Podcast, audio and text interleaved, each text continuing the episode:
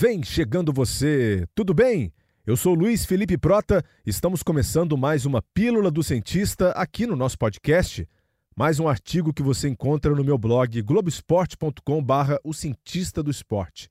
Especificamente esse texto intitulado Quando o Corpo Pede a Conta e que publiquei no dia 14 de dezembro de 2017 está virando também esse pequeno episódio. Eu espero que você goste. Todo atleta de elite tem na cabeça que seu corpo, seu instrumento de trabalho, não dura para sempre. A aposentadoria chega para todos. Pior do que isso é não saber precisamente quando seu organismo irá parar de responder aos treinamentos intensos para se manter no topo. Assim, quanto mais o tempo passa, mais regrada precisa se tornar a vida desse atleta a fim de diminuir os riscos de qualquer corte na cadeia de produção atlética. Mas quais seriam os sinais de que a hora de parar está chegando? Alguns podem considerar o momento quando não conseguem mais melhorar suas marcas ou quando começam a se distanciar delas, pela falta de motivação por competir ou quando as dores das lesões e dos treinos não valem mais a pena. São muitas as razões. Alguns tomam a idade cronológica como referência para a aposentadoria, mas nem sempre ela é compatível com a idade biológica. São muitos os problemas encontrados por um atleta conforme seu corpo envelhece. Cronologicamente, do ponto de vista fisiológico, sabe-se que entre 20 e 35 anos o atleta chega ao seu ápice de performance. É quando ele precisa aproveitar ao máximo o que o seu corpo pode lhe proporcionar. Assim, ao romper os 30 anos, a capacidade máxima de oxigenação ou aeróbica de um atleta de alto nível começa a reduzir em cerca de 5% a cada década. Na população em geral, essa queda gira em torno de 10%. Isso tem relação direta com a frequência cardíaca máxima, que tende a diminuir em resposta ao exercício intenso, o que impacta diretamente numa quantidade menor de sangue que o seu coração bombeia para o corpo.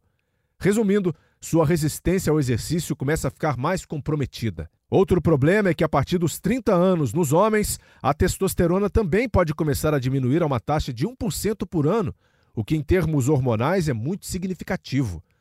Com isso, a força e o potencial de ganho de massa muscular começam a ficar comprometidos. Também soma-se a isso o fato de fibras musculares tipo 1, usadas em contrações mais rápidas e de explosão, começarem a encontrar problemas para serem renovadas. A recuperação de lesões também é afetada pela idade. Muitos atletas passam a ter que conviver com dores e processos inflamatórios que são resolvidos mais lentamente, quando não são curados. A máquina celular começa a ficar enferrujada. Dos 35 aos 45 anos, o declínio de performance é inevitável e fica muito complicado de se manter entre os melhores de qualquer modalidade que envolva poder físico aeróbico ou anaeróbico. Em provas de resistência ou endurance, a idade de corte parece girar em torno dos 40 anos. Tudo parece sair dos trilhos. As articulações não têm a mesma desenvoltura por produzirem menos fluido lubrificante, o líquido sinovial, e os músculos se recuperam mais lentamente de um treino intenso. Apesar das regras, temos exceções interessantes, como a norte-americana Dara Torres, que aos 41 anos se tornou a nadadora mais velha a competir e a ganhar uma medalha em uma Olimpíada. Isso foi em Pequim, 2008. Ela ficou a centésimos da medalha de ouro nos 50 metros livre. Curiosamente, uma prova de explosão física, uma aptidão pouco esperada para essa idade. Nas mulheres, a partir dos 45 anos, a menopausa passa a ser um problema, afetando a performance atlética. Outro nome que não pode ser esquecido é do jogador de futebol Zé Roberto, que conseguiu jogar em alto nível até os 43 anos, se aposentando em 2017 no Palmeiras, depois de 23 anos de carreira profissional. Dificilmente encontramos muitos exemplos no futebol como este do brasileiro. Um dos pontos de sucesso dos atletas citados acima talvez tenha se dado por uma mudança de estratégia na preparação física, envolvendo o conceito de treinar com qualidade e não com quantidade. O treino de recuperação física passa a ser mais importante na prevenção de lesões e na maximização dos resultados, Além disso, fatores genéticos, nutricionais e psicológicos podem ter sido fundamentais para diferenciá-los de muitos outros. Tocando no assunto da genética e olhando para a idade biológica, como nossas células sinalizam para o corpo que o envelhecimento está acontecendo, afinal? Elas fazem isso através de estruturas cruciais para a sua vitalidade, chamadas de telômeros.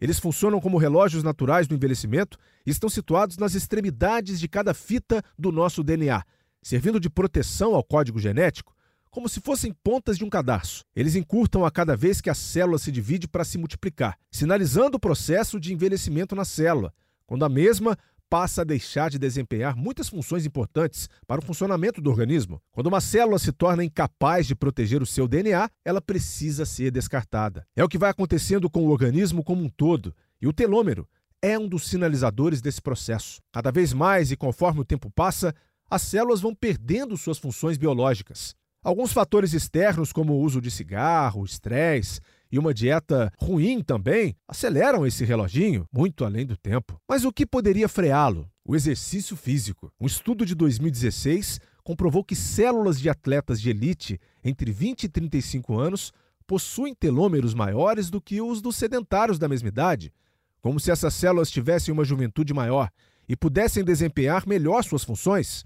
Mas não basta ser atleta apenas até os 35 anos para se ter efeitos rejuvenescedores. Um outro estudo mostrou que é necessário manter ou iniciar uma prática de exercício entre os 40 e 65 anos para se prevenir os telômeros de encurtamento de forma significativa e ter efeitos mais pronunciados do anti-envelhecimento na fase idosa. Outro detalhe é que quanto mais intenso, melhor. Dá para dizermos que quanto maior for o telômero das células de um atleta, mais longevo ele será e maior é a chance dele competir em alto nível durante mais tempo. Excluindo outros fatores que podem interferir nesse processo, é um ótimo marcador de longevidade celular. A fonte definitiva da juventude está longe de ser descoberta, mas já sabemos que o exercício é uma gota desse elixir. Ao contrário do sucesso na carreira, o envelhecimento é certo para todos. Assim, é melhor começar a carreira esportiva já se preparando para o momento que o seu corpo pedirá conta. Obrigado e até o próximo! Vida longa aos cientistas!